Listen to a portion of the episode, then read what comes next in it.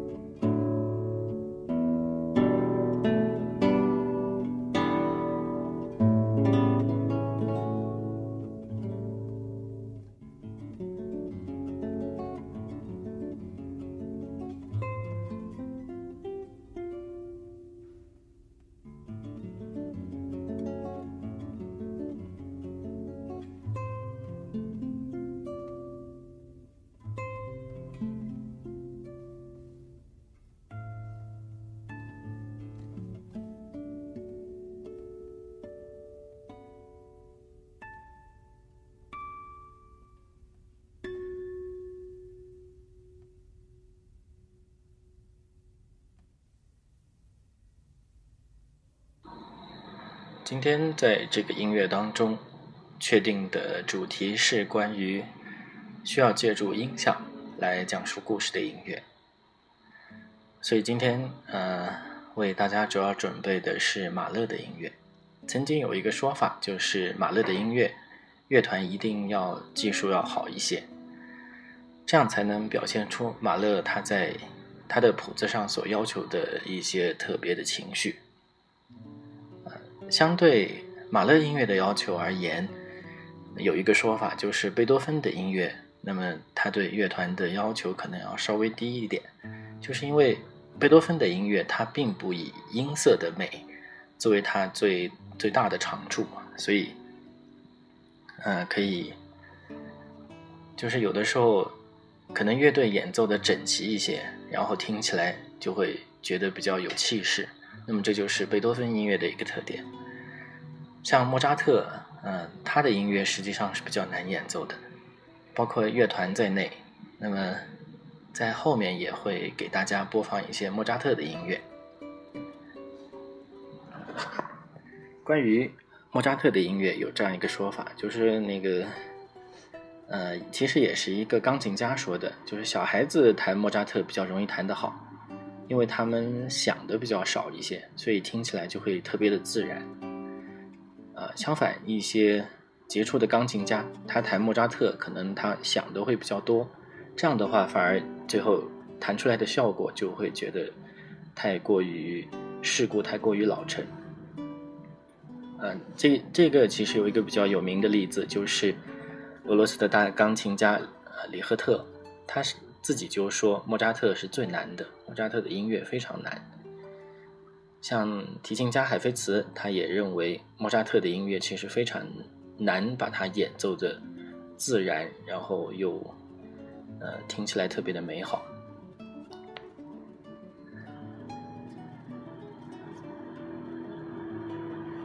那么在今天节目的一开始，除了听德彪西的这个月光，基本上是我非常固定的一个片头。呃，先给大家播的是马勒的音乐，马勒的第五交响曲的第四乐章柔板部分啊，这个这个乐章非常的美好。其实也就像刚才说的，他一定要求指挥要比较出色，然后要求他的乐团要比较出色，这样才能够。演奏出那种动人心魄的感觉。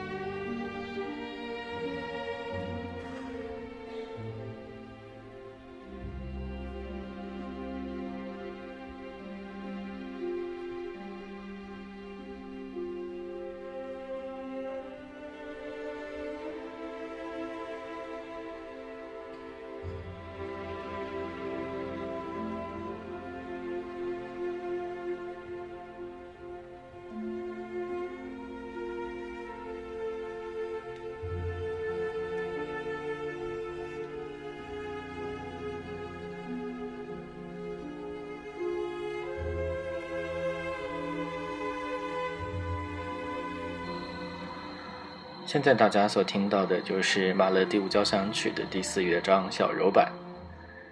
这个音乐在音乐史上算是一个非常出名的、比较唯美的一个片段。曾经有一部电影叫做《威尼斯之恋》，就把这个音乐用作了他的电影配乐。所以很长一段时间，很多人他在听这段音乐的时候，他想到的是。和死亡有关的一些意象，但之前在节目当中当中曾经介绍过，就是从呃马勒他自己给的一些提示，以及比较早期的一些指挥家，他们对这个音乐的理解是，它是和爱情相关的。那么在演奏的时候就不应该把它演奏的过于缓慢，因为缓慢的那种，呃，特别像马勒他的一些乐章上的安排。完了，他的这个特别慢的乐章，经常是一些悲伤的和死亡相关的一些音乐，而这个小柔版的话，好像他是把这个音乐献给了他的妻子阿尔玛，所以他是，呃，就就是一个关于爱情的一个音乐。在录播里说到的会联想起秋天的，实际上是，呃。我第一次听到第六交响曲的那个感觉。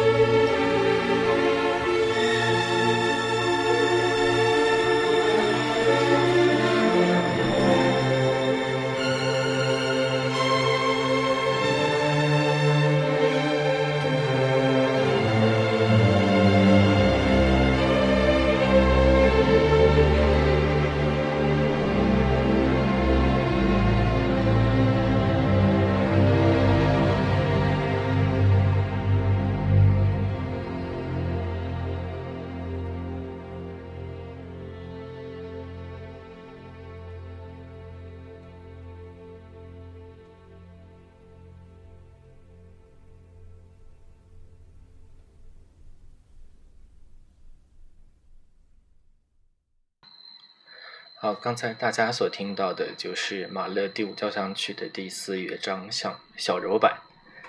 啊，刚才大地也说了，他想剧透一下，这个实际上是一首情歌。嗯，像大地，因为他一直在，基本上把所有的节目都捋了好几遍，所以这些曲子后面的八卦他是非常熟悉了。那么刚才在节目一开始的时候说了一下，就是，呃，有一些曲子，比方说像马勒的，他的描绘性是非常强的，所以可能他演奏的乐团就需要比较好一些。同时，他对指挥的要求是非常高的，因为马勒他自己除了是一位作曲家以外，他更是一位指挥家，所以他在曲谱上啊，他在总谱上。对乐团的对指挥的要求可以说是非常变态的，再加上马勒他自己是一个非常著名的工作狂，所以这个可以说是他提出这样一些奇怪的要求，也是呃也也是对也是他对他自己的一个非常苛刻的要求，然后也是对他人的一个要求。可以说他在艺术上是一个非常著名的完美主义者。刚才大家所听到的这一段，其实他用的乐器非常简单，就是弦乐加上竖琴。但是，呃，如果没有一个非常好的一个弦乐声部的话，可能就演奏不出这样的一个铺天盖地的这样一个效果。我在想，如果呃是由五六十年代在西方特别著名的那个曼托瓦尼乐团来演的话，可能效果上会。更加的惊人，因为曼托瓦尼乐团它就是弦乐方面是非常出色的，它那个弦乐的声部很庞大，演奏的时候就真的会给人一种就像海浪一样的这样的一个感觉。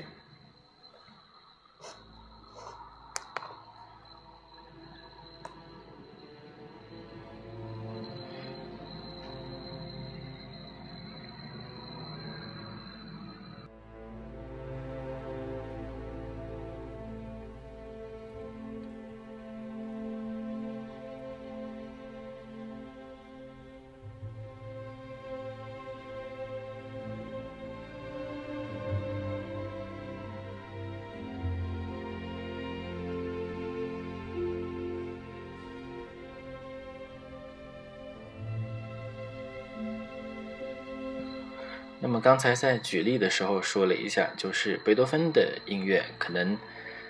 它是以结构，还有以它这种旋律上的特别的铿锵有力啊，这样这样一种特点来进行的一个音乐，可能它对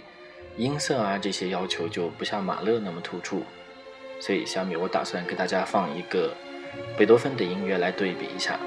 呃，选的段落是贝多芬第三交响曲的第三乐章，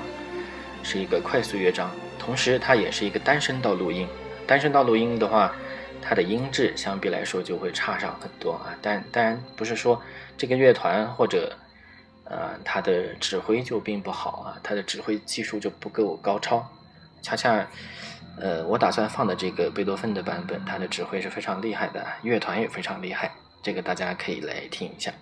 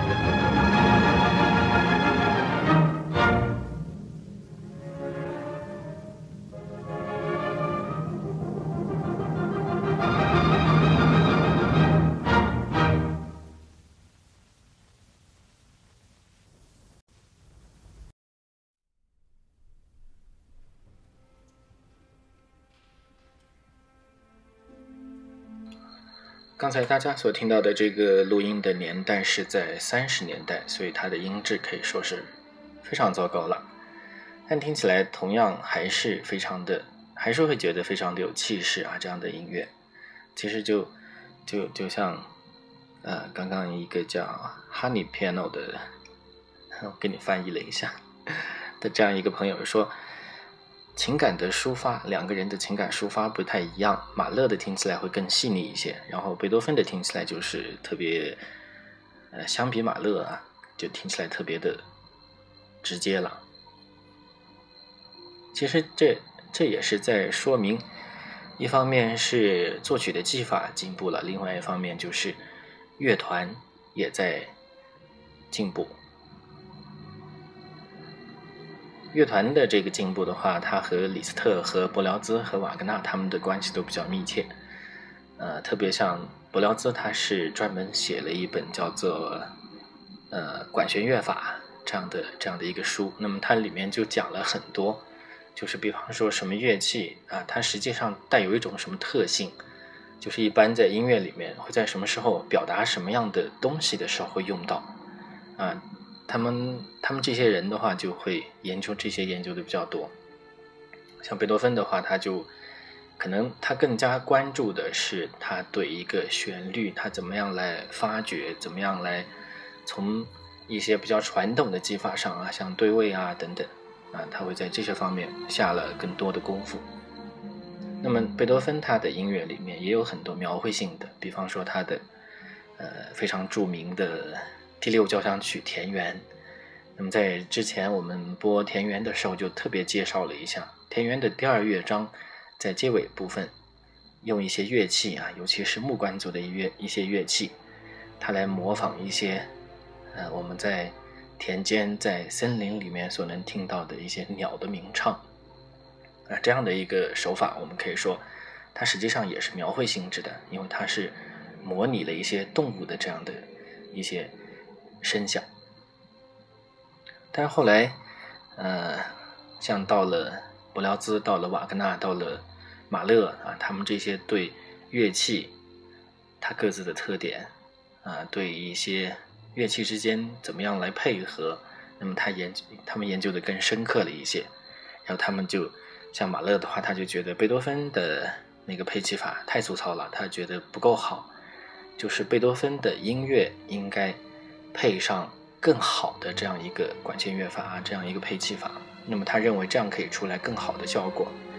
所以有一个版本啊，贝多芬的第九交响曲啊，有一个比较特别的版本，就是马勒给他重新配器的一个版本。那么实际上就是，呃，在一些音效上进行了加强。但贝多芬的音乐，马勒他自他是不敢动的，因为他非常。崇拜贝多芬，然后他也认为贝多芬这个第九交响曲太伟大了，那么他没有自己加东西进去，但演奏别人的音乐就不一样了。我看的一些资料里面就就说马勒他在演奏另外一位作曲家的音乐，给他加了差不多加了一倍的音乐进去啊，那都不是那个人写的，那是马勒自己搞进去的东西啊，所以。他对其他人可能就没有那么尊重啊，但是对于贝多芬，他还是心怀敬意的。所以有这样一个版本，就是马勒配器的一个贝多芬的第九交响曲。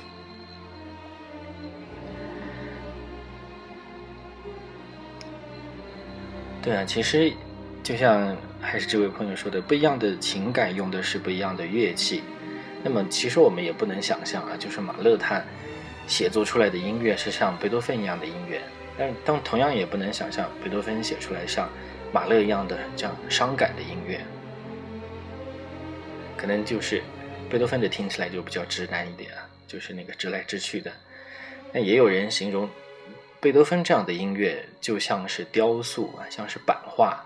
是给人一种轮廓非常分明的一种感觉，就它不需要。呃，太多的色彩，就可能像像有的指挥家他在演这个曲子的时候，他喜欢把它音色演演出的非常美。但贝多芬的他不一定需要这些效果，就是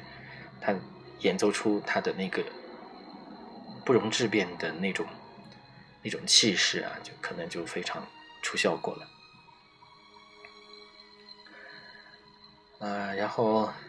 就是为什么会想到今天的这个直播的主题啊？就是关于音乐的这种描绘性啊。就是其实我是最近在听马勒的第二交响曲，在想到啊，想到这个这个主题。因为最近我在听的呃马勒的第二交响曲，听的是库贝里克的版本。那么他就是一位指挥技法非常高超的，然后他指挥的乐团也非常好。他是呃巴伐利亚的乐团，所以这样就让库贝里克他在演奏这个音乐的时候，他做了很多的效果，就听起来会让你有一种比较特别的这样一种身临其境的感觉。所以我呃下面也为大家播放的是马勒的第二交响曲第一乐章，哎，我我听的这个这个音乐，但是我选了另外一个一个人的版本。这个人也是以细腻著称的，大家可以听一下，就是，就是，呃，不同的指挥家，那么他在通过声音，然后来怎么样来营造，营造出一个他想要的这样一个效果。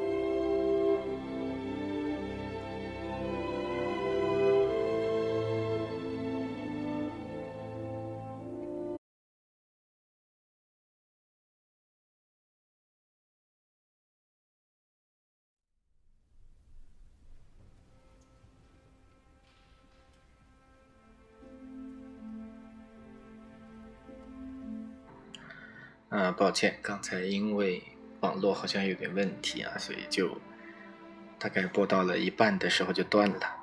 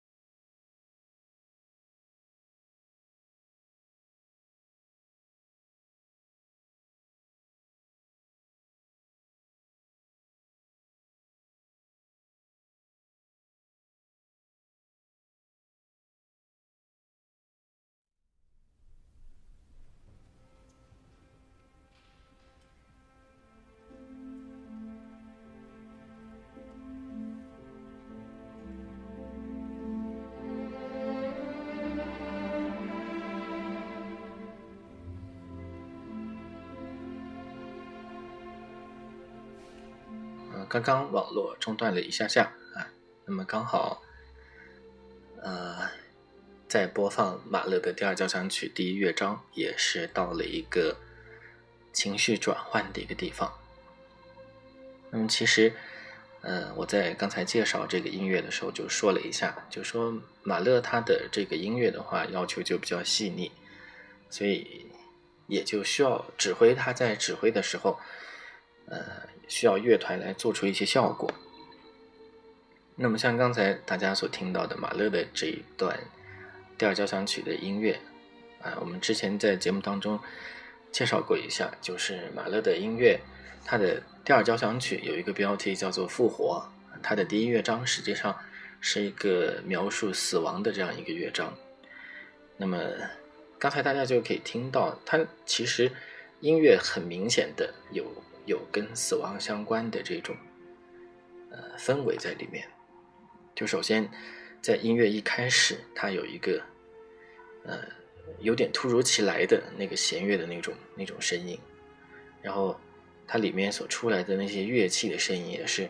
如果听不惯古典音乐的，听起来他可能觉得就像在哭一样的怪腔怪调的这种这种这样一个感觉。那么。我再把马勒蒂尔的开头部分再给大家放一下，就是你们来听一下，是不是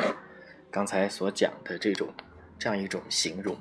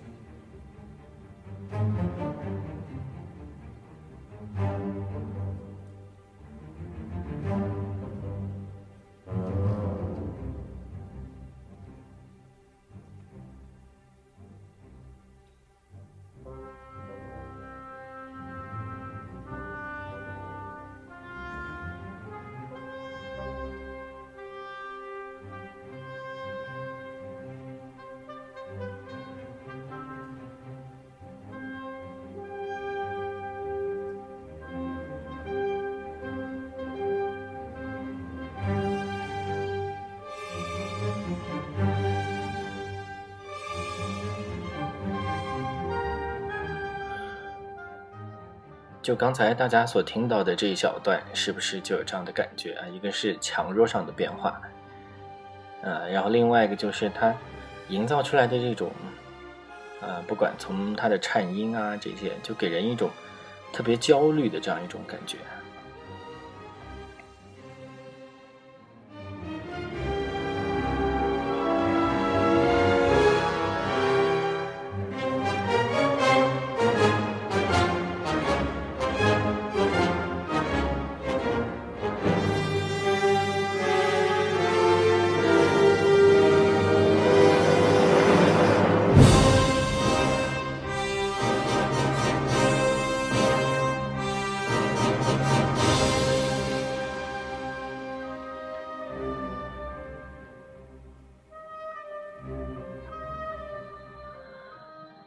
的音乐，它相比像莫扎特、像贝多芬啊，就可以说它是一个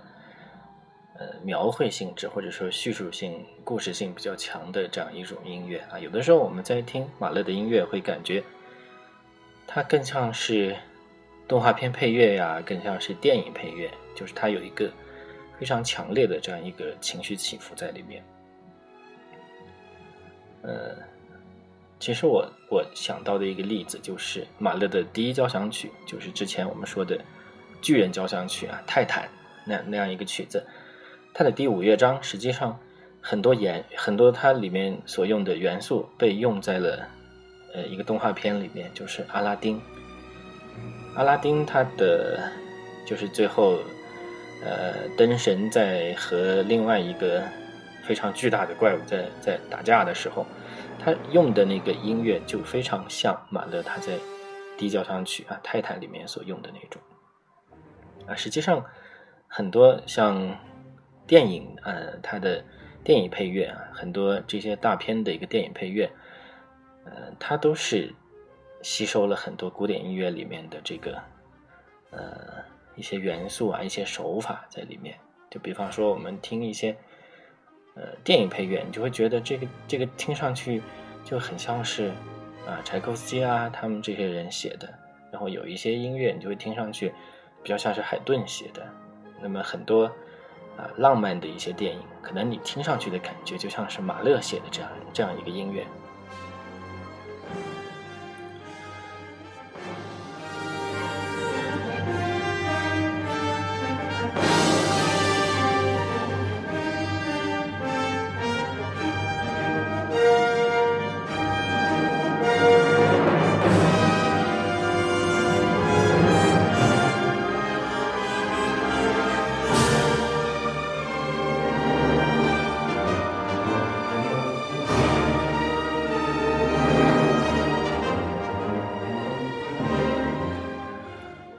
朋友说他已经自动脑补出小船在惊涛骇浪里挣扎这样一个场景，我觉得这个形容也是非常到位啊，非常贴切。呃，另外一个就真正描绘小船在惊涛骇浪里面的，可能就是像佩尔金特里面的那个暴风雨场景，还有呃瓦格纳的漂泊的荷兰人序曲啊，里面可能就真的是这样的音乐。但是马勒的这个其实其实也很像啊，就是我们在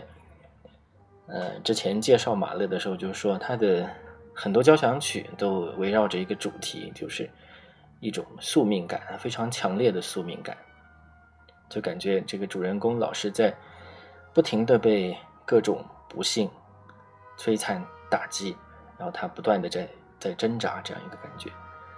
这种情绪实际上就比较像。柴可夫斯基他的这个音乐里面所表达出来的这种感觉，就像同样是这些手法，同样是用弦乐的颤音，然后同样是大量的使用铜管，但是瓦格纳的音乐出来，还有像布鲁克纳的音乐出来，它就是一种非常严肃的、堂堂正正的那种感觉。马勒演奏出来就觉得它是一个大悲大喜啊，这样一种。非常跌宕起伏的这样一种感觉啊，所以很多人就就是说，马勒他描绘人的心境，描绘人的心境，然后描绘这种人生带给的带给你的这种感觉啊，描绘的非常的准确。就是他经常会写一些我们说是一种悲喜交加的这样一种音乐。就好像真的和人的这种处境和人的心情非常的贴近，就觉得好像自己也曾经有过这样的感受。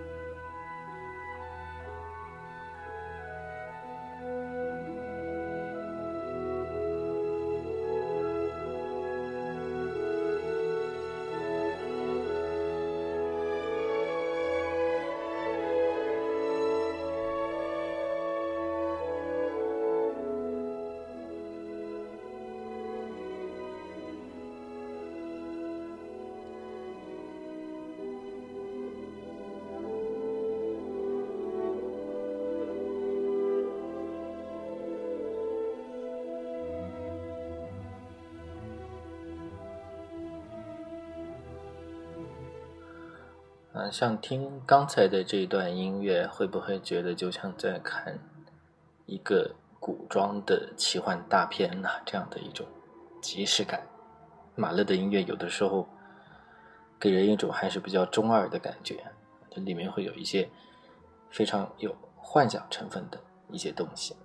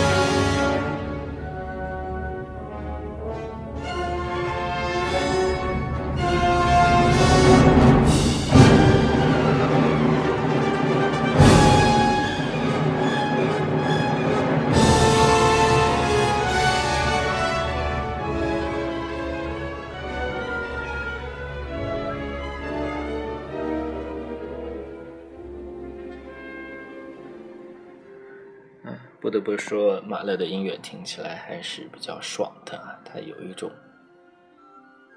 特别的快乐、特别的快感在里面。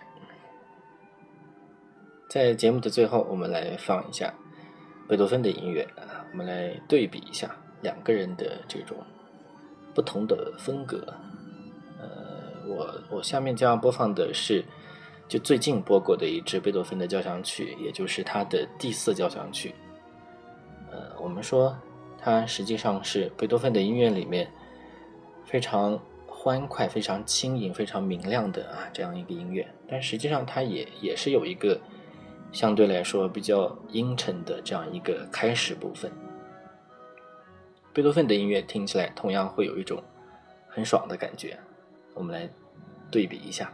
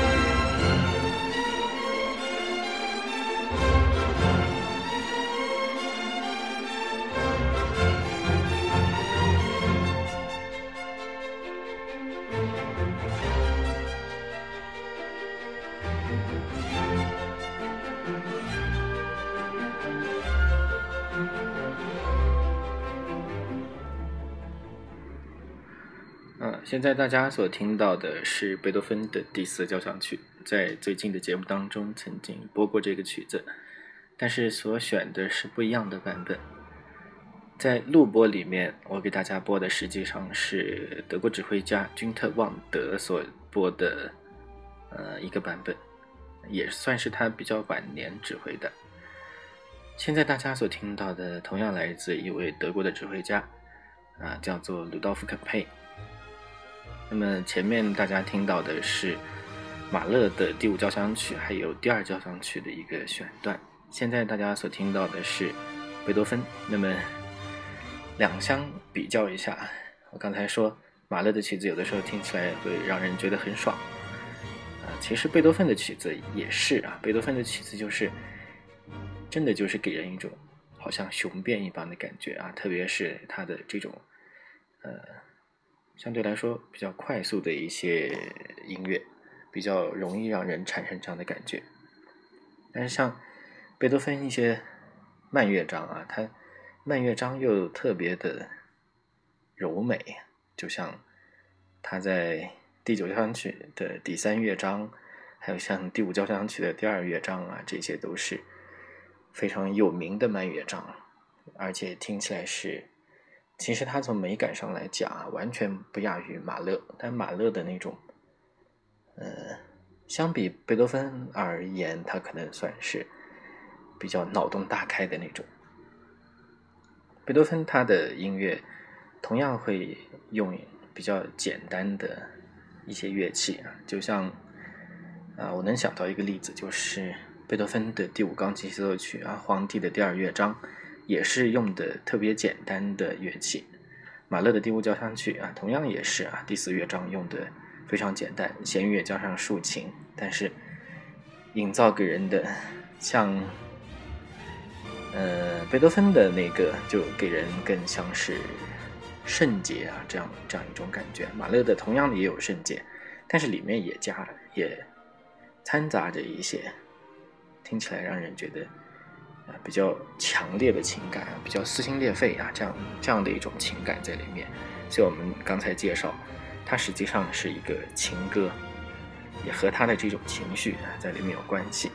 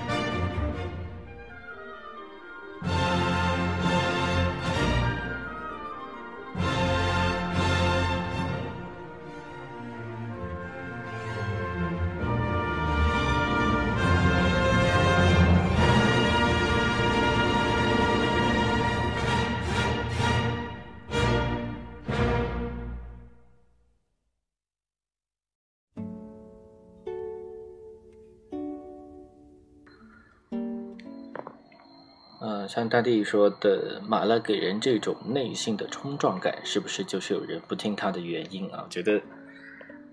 很有这种可能。就是他从呃从他的这种旋律上来讲啊，马勒的音乐，呃，就是刚才说他从情绪上和柴可夫斯基有点像，就是里面都有一些非常大的起伏，然后呃有一种听起来比较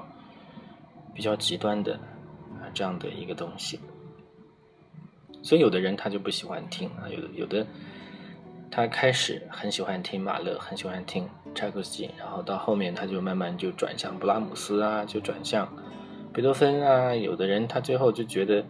除了巴赫以外，其他的都不耐听啊。但这个这个这个观点可能也还是非常的极端吧，就是觉得除了巴赫以外，其他的。他认为其他人的情感都太强烈了。其实巴赫的巴赫的音乐，呃，听起来也是另外的一种痛快啊，另外的一种快乐。那我觉得，呃，听到巴赫的时候，也会也会让人觉得有特别的一种舒服啊。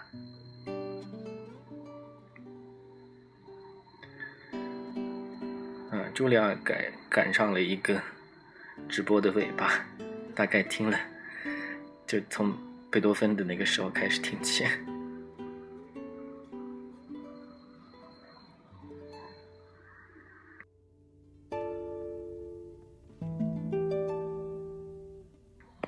其实就像现在所播的这个背景音乐德彪西啊，实际上。很多人也觉得德彪西的音乐就是偏于感官性、感官性的这种啊，他们觉得法国人的音乐也不耐听，因为法国人本身他写交响曲的几个作曲家，就是古典、古典，嗯，古典时期的这些写交响曲的作曲家也比较少，所以很多他还是更喜欢啊这种正统的德奥系统。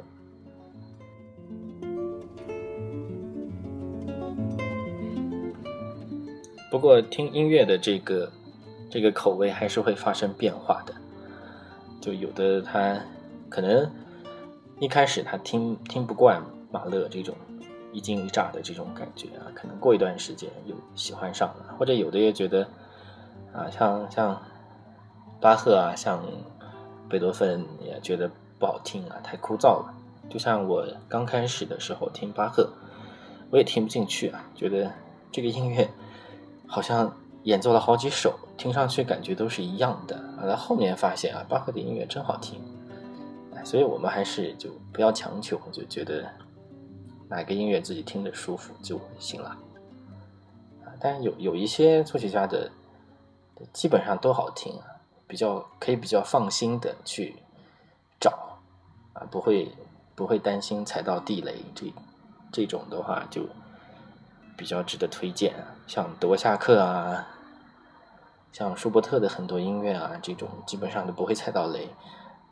都可以放心的去听啊。那么像，呃，瓦格纳、像布鲁克纳、像布拉姆斯啊，这个就不一定了，有的人接受得了，有的人接受不了。像德沃夏克啊，这些是比较安全的。那么实际上，德沃夏克他当年也是我们说敌对的两个阵营啊。瓦格纳的阵营还有布拉姆斯的阵营，他们都喜欢啊德沃夏克的音乐，所以不得不承认，德沃夏克他确实是非常有一手的。啊，那么刚才给大家播了几个曲子，按照顺序的话，就分别是马勒的第五交响曲第四乐章小柔版。然后是对比了一个贝多芬的第三交响曲的第三乐章。那么刚才说过一下那个版本，呃，贝多芬的这个是布鲁诺瓦尔特指挥的，那么他的乐团是 NBC，NBC 还是纽约爱乐啊？反正是比较强的这样一个乐团。其实这个录音的话，可以说和马勒有很很深的渊源。首先，马勒他曾经担任过纽约爱乐的，应该是总监吧。然后，布鲁诺瓦尔特是他的学生啊，所以这个版本虽然是贝多芬，但是和瓦格纳啊和那个马勒也很有渊源。然后又给大家播了一个，呃，马勒的第二交响曲的第一乐章，那个版本的指挥是意大利的西诺波里。然后最后对比的这个版本，刚才已经介绍过了，那么是贝多芬的第四交响曲的第一乐章，指挥是鲁道夫·肯佩。所以，呃，以上就是今天在节目当中所使用过的音乐。啊，那么对这些音乐有兴趣的，可以找一下这一些版本；找不到的话，其他人的也可以啊，也没有问题，也可以听一下。